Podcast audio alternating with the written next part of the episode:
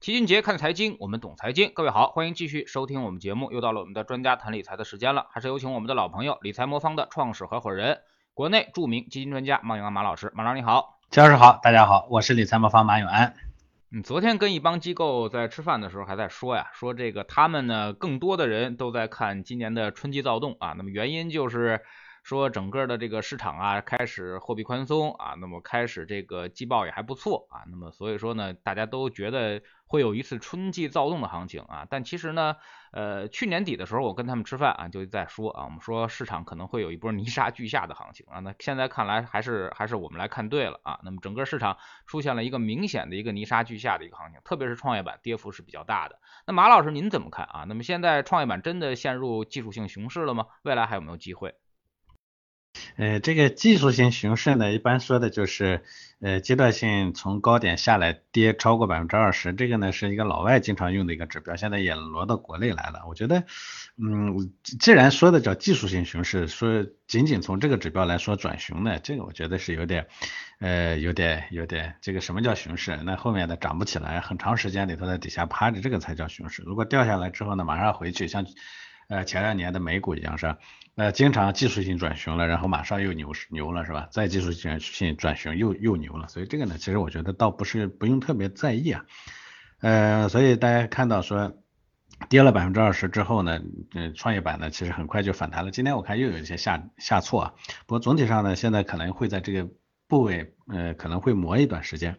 呃，跌一点涨一点，但是这个过程中呢，可能会熬一熬啊，我觉得这是一个基本的情况。如果说简单的看个跌百分之二十就认为是熊市了，那我们就这这个这个退出市场了。我觉得这个投资的事儿显然有点简单了。我个人的观点呢是，无论跌还是不跌，创业板的机会啊，是未来的机会仍然是存在的。呃，从经济复苏的需求上来说呢，每一次经济低迷的时候呢，其基本上我们都需要寻求新的方向、新的产业方向来拉动经济的复苏。创业板里头的大部分成成分股其实都代表着产业的方向。你比如说像，哎，新能源电池最近呢是跌的比较猛的，是吧？呃，还有像五 G 啊啊，包括就我们所谓的这个新基建里头的这些品种，是吧？这些品种呢仍然是未来经济转型的突破的方向。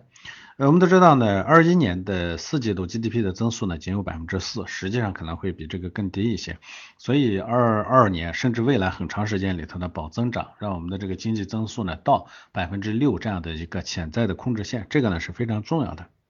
从这个角度来说，扶持新产业，我个人觉得呢才是能实现这样一个目标的啊，基本上就是你想要实现这个目标，必须得扶持新产业，而创业板的上市企业受市的受益的机会可能会更大。换一个角度呢，此前我们推测说，二零二二年的社融存量和增量呢都要超出市场的预期，但是因为企业家对未来的发展缺信心嘛，所以我们就会看到一月份新增贷款的分类项里头呢，企业中长期的融资增量数据是很差的，啥意思呢？企业不敢这个企业不敢要钱，企业不敢投资，政府融资的这部分呢好于预期，说国家在花钱，钱地方上这个这个民营企业这个企业呢不愿意花钱。那政府花钱呢，肯定是对旧基建呃更利好，但是企业要花钱的话，那肯定是新的方向去。呃，未来呢，如果说经济呢想要走出来啊，我个人认为呢，我们的政府呢可能要改变现在旧基建上投资的这样的一种方式啊，那也必须得。从逐步的从旧基建向新基建来转移，所以我个人觉得，即便即便是那个政府的投资，可能对这个方向呢也是利好的。那呃 A 股呢出现调整啊，其实本质上就是高景气行业的估值本身又高了，再加上大家呢信心不足，对于未来的这个业绩的增速呢也不太明确，所以整体呢有这个下滑呢，机构呢有担心，这个也正常。哎，创业板本身很多成分股呢都在高景气的行业中，市场迟疑，波动率呢就会比嗯这个其他的指数呢要更大一些。不过反过来说，当市场预期到经济即将触底的时候呢，机构对上市公司的不确定的担忧啊就会减少，抵押创业板本身市值相对主板较小的这种情况，资金重新入场，那能推动产生的作用力也会更大。所以我觉得这个，反正我一直的一个观点就是。嗯，正常的往下调整一下，越调整越健康啊。如果说你认为这整个行业没啥太特别大的问题的话，我觉得这个时候呢是一个很好的机会啊。但是之前从我们的成长和价值的切换啊，包括我们说这个沪深三百和创业板这种呃对比的关系来说的话，其实创业板的波动还是挺大的啊。那么之前尤其是二零一五年那一波，它能涨到四千多点，然后呢又能跌到一千两百点啊，那么这个波动幅度几乎是百分之七十多了啊。那么为什么创业板的波动幅度这么大呢？马老师，您能给解释一下吗？呃，要回答这个问题呢，要从创业板的起源讲起啊。这当年开通创业板呢，其实主要是为高科技企业提供融资渠道的啊，就是通过市场机制呢，有效的来评价创业资产的价值。说直白点，就是呃，在审核制的这个评价体系下，很多科技型、创业型企业呢，它都没办法在主板上市，呃，那需要一个承接这些企业上市的融资平台。这样的话，创业板呢就应势而生了。从开通创业板的这个目的啊，我们就能知道，在创业板上市的企业未来的不确定性本来就很大。呃，存在着啊，比如说像产业被颠覆的可能性，企业科研方向的这个方向性的风险，以及负债过高带来的流动性问题等等。反过来也是一样的，由于人类的进步呢，主要动力就是科技的发展，所以呢，创业板的上市企业通常成长性也更好。所以这就是一体两面，风险大啊，成长性好。沿着这个思路呢，创业板的波动率大于主板指数就太正常了。成长型企业受到的政策、经济环境、产业环境的影响会更大。举例来说。啊，这就跟中年人和刚毕业的大学生的区别一样。如果就业环境不好呢，中年人他有职业经经验，有有这个技能是吧？甚至有更多的存款。那危机击垮他的概率可能就会小一些。年轻人呢，有一腔热血，有冲劲儿，有独特的才智，但是危机来临的时候，对他的冲击也会更大。那就是说，从看好未来的角度，你看好中年人还是看好年轻人呢？你显然会看好年轻人。所以，不同的经济阶段和政策变化下呢，投资者对待创业板为代表的创业型企业的态度不太一样。那有会导致这个它的波动呢会加大，但是我也说这就是一体两面，涨幅更大啊，波动更大。我觉得我们既然要追着它的未来去，那我们就得承受它当下的这个艰难。所以这是这是这这这是就是天底下没有只吃肉不挨打的事儿，我们要把这个打挨了，我们才能吃到它该吃到的肉啊。但是会不会这次估值也是比较高啊？因为上一次回撤呢就回撤了百分之七十多，那么现在才回撤了百分之十几二十啊，那么会不会这次也是出现一个巨大的一个下跌呢？您觉得？呃，这个呢，其实也要说这个历史上的那个估值呢，因为那次的回撤百分之七十呢，确实当时呢估值高的估值非常高了，这是一个。第二呢，其实当年的创业板跟今天的创业板还不太一样，那个时候呢，其实很多上市的品种呢泥泥沙俱下，这些年呢经过这个。呃，市场的洗礼啊，包括我们的这个经济的就内部的这个结构调整，其实创业板的企业总体的质量是在变得更优秀的，我觉得这是一个基本的逻辑。呃，所以我们其实有必要去看一下历史上的历次的这个呃创业板的这个波动啊，嗯，这样的话会有利于我们理清说它当下会怎么变。二零一二年十二月份呢，当时创业板的指数呢跌到历史大底五百八十五点。呃，因为股市低迷呢，它跟经济环境密不可分。二零一二年之前的那几年呢，中国经济增长周期出现了一个重要的分水岭。其实我们今天总说我们的呃经济呢进入新时代，呃，现在所谓的新时代跟旧时代的差别还没有那么大。中国真正的经济增长出现拐点，其实是从零八年之后。嗯呃，那零八年之后呢，一次那个呃四万亿的刺激之后，我们的经济呢达到一个相对的高点，就在一零年左右之后呢，我们的这个经济增速就在持续下滑。那所以我们在做经济分析的时候，一般把一零年作为一个分水岭。哎，在那个时间点前后呢，其实中国经济的变动是最大的。零八年之前呢，我们是一个增长上行周期。呃，零九年、一一年的四万亿刺激之下有个反弹。啊，之后一一年呢就开始进入长的、非常长的一个下行周期，我觉得这是分水岭前后。那分水岭前后呢，国内经济出现一个比较严重的滞胀问题，就 CPI 和 PPI 同比增长的都是在高位，经济增速呢却开始下滑。而当时呢又存在着一个问题，就我们的市场利率呢又很高啊，它对资本市场肯定是一种伤害。从一一年下半年开始呢，通胀问题虽然有点缓解，但资本市场呢信心不足。一二年七月二十二号和八月二十二号有两次，当时的市场都预期要降准。但最后没有降，这个呢就变成了一个最后的一根稻草，砸在股市上，A 股的整体就出现了超预期的下跌。而这段时间呢，因为中小创整体的估值非常高，啊，财务负债比呢比这个主板的企业呢要更糟糕一些，因此呢，那些企业呢涉及的指数被持续压缩，创业板最低就跌到了五百八十五点，所以这是当时的一个情况。不过也正是在那段时间。互联网的浪潮呢，席卷国内的这各个角落。当时特别热门的这个叫“互联网加”，就所有的行业都要互联网加一下。呃，而这个呢，其实也是当时很多中小型企业的这个创业的方向。结果呢，很快呢，这个呃，这个代表中小型企业的这个创业板指数呢，就开始掉头往上了啊，出现了一一一波呢两倍的涨幅。这是二零一三年上半年之后到。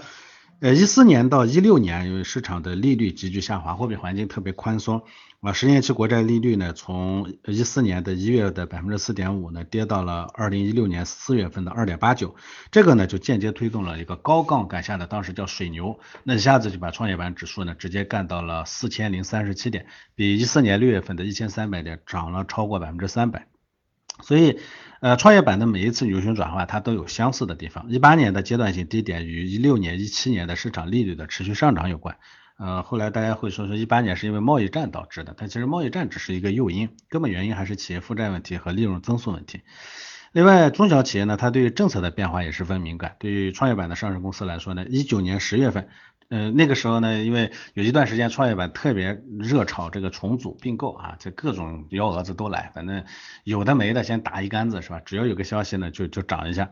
呃，但是嗯，后来呢，就因为这个搞得太不像样子，所以后来呢就把它给禁禁掉了，就管得特别严。一九年十月份呢，对。主板重组上市呢，进行了大幅松绑啊，而且呢，放开了创业板的这个借壳的禁区。虽然当时指数没有直接的快速的反应，但对中小创企业来说呢，它是个很好的利好。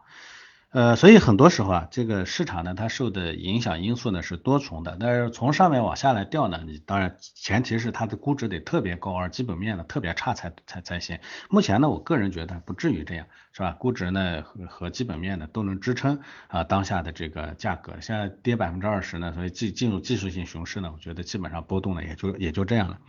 呃，综合来说，我觉得创业板出现一五年、一八年那样大幅度下跌的可能性不大。啊，就是还是这个逻辑。啊，企业的利润的稳定性要好于二零一五年，所以咱们很多创业板企业已经走过了当年那个青涩的是吧？呃，叛逆少年的时期了，所以它的这个业绩稳定性呢要很多，而且呃，现在我们的融资环境比当年也好很多了，所以呃，我个人认为啊，出现那种情况呢，可概率不大啊。既然马老师认为创业板没有大幅下跌的基础，那么投资者现在是不是可以直接购买一些创业板指数啊？那么包括你们有没有配置创业板指数呢？呃，我自己呢，其实一一直不太赞同投资者呢直接买创业板指数，虽然我其实一直挺看好它的。大家应该印象，我是一二年出来创业做私募，我们当时私募呢，呃，起步的时候呢，其实就抓住了那个当时的创业板为就 TMT 为代表的创业板的那一波行情，把规模做起来了。但是我其实不太赞同个人投资者去买，因为啥呢？就前面说的这种，本来压单一资产就不好。而创业板这种呢，它又是大起大落的机会呢，潜藏在巨大的风险后面，所以压住这样的单一资产呢更不明智。所以，呃，所以很多的朋友啊都会觉得说，听你的问题的话呢，好像总是很矛盾。呃，就每次都这样，人家说靠谱的分析师、靠谱的投资经理呢，说的话往往会让你很纠结。就他又说有机会，又不让你做，这其实是很正常的一件事情。这是投资里头的常态，因为投资这件事情本来是逆人性的。逆人性呢，首先我们要告诉你逆人性的这个机会，但我们也理解说，你从个人的角度来说，你很难把你的人性给逆了。有机会，但是你不逆人性，你就拿不到这个机会。而我们大部分人的逆人性又做做不到，所以呢，我通常呢不太建议。啊，这个个人的直接去啊去，你说你非得要把自己变成个不是人，你才能把那个收收益拿到，那我们大部分人是人啊，对不对？所以这是一个基本的逻辑。所以正确的方式是我一直建议的，不要不要嗯，非得要挑战自己，说我把自己变成一个呃，就逆人性嘛，我变成一个不是人的人，我才能拿到那个机会。那我们为什么不去找一个又能维持我们的人的这种呃追涨杀跌、贪婪恐惧的这种本性，又能挣到钱的这种方式呢？对吧？这个其实就是我一直说一定要做多资产配置，是吧？有效的资产配置它能降低风险，又能拿到机会啊。这样的话呢，当然它机会不如赌一把更更好，嗯，但是赌一把呢，机会是不不错，抓到机会了，赢了是不错，那输了呢，嗯，这个输的机会呢也更大，是吧？所以一定要配置。以我们理财魔方全天候风险等级十的这个组合为例，我们也配了百分之二十左右的科技创新啊，这样，但是我们直接配这个方向的股票基金啊。啊，另外像不它中间呢就包括了像创业板五零指数基金和另一只跟踪创业板指数的基金。另外呢，我们还会组合中呢配置 A 股的其他的一些品种，比如说大盘基金啊，包括像配置一些外部的资产，比如说香港的优质资产啊，香港因为有一些科技创新类的股票呢在内地不上市，在香港上市啊，那我们会去配，对吧？甚至我们还配美股的相应的一些，比如说我们在美股上主要配的是纳斯达克，道琼斯指数基本上不配。啊，配一点标普五百啊，也配一些纳斯达克。其实我们的整个配置都跟高成长性相关，但是因为呢，它这个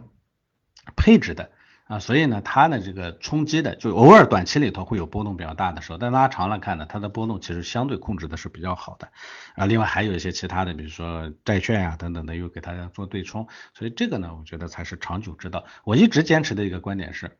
呃，机会归机会，机会不是每个人的机会。嗯，这个我们说这世界上呢，每天都有机会，为什么那些机会都不是我们的？因为我们每个人呢，有有能有的有能力抓到，有的人没有能力，有的没有能力抓到。你比如说在资本上的这个机会，很多其实我们个人是没有能力抓到的。就像这个创业板，我可以肯定的讲，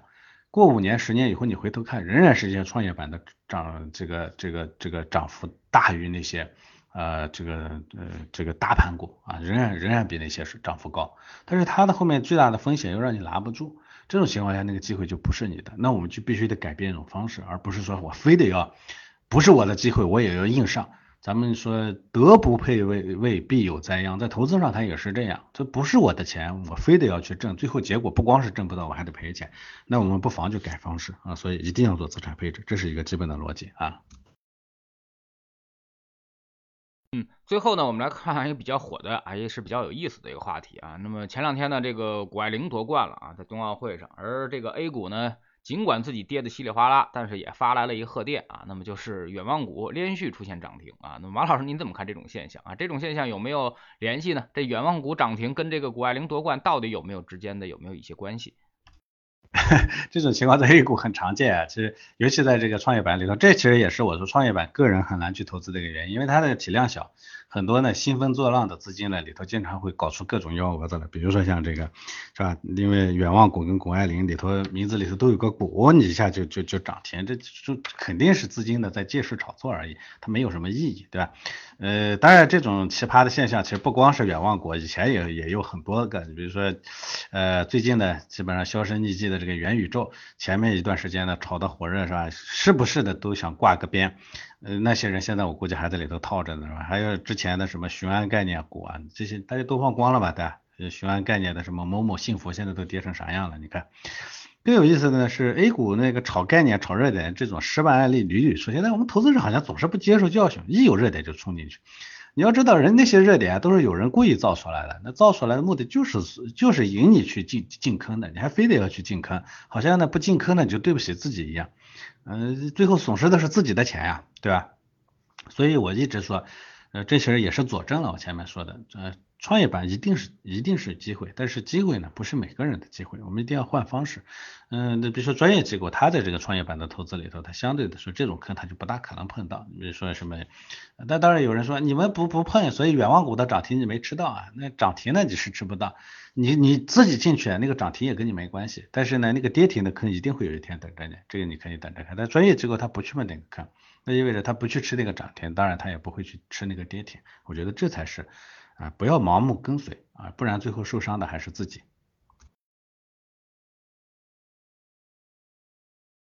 嗯，非常感谢马老师今天做客我们节目啊，也是跟我们聊了一些创业板一些方面的话题啊。那么其实呢，大家对于这段下跌呢，尤其是创业板这个权重啊，带着整个指数的下跌呢，是非常心有余悸的。但是呢，其实呃每年啊，那么市场都有这么一个波动，特别是创业板这波波动。其实去年来说的话，创业板最高的时候也跌了百分之二十几下去啊，好像是百分之二十三吧。其实呢，就是每年市场大概都有一波这样的一个波动啊。那么有机构只要一调仓啊，那么我们说就会就会出现这种呃市场完全这个情绪化的一种一种一种下跌啊。那么有的时候呢，它跌下去快啊，但是涨起来呢，其实也会很快啊。如果你之前我们认为减减创业板或者减减这些高景气行业倒是有道理的啊，那么比如说在我们在去年的时候或者在年初的时候，我们提醒大家也是今年要向价值回归啊，要降低这个高景气行业的一些配置。但是呢，如果跌到这个份儿上了，最好就别动了啊，尤其是最近一段时间啊。那么拿好你的配置，拿好你的这个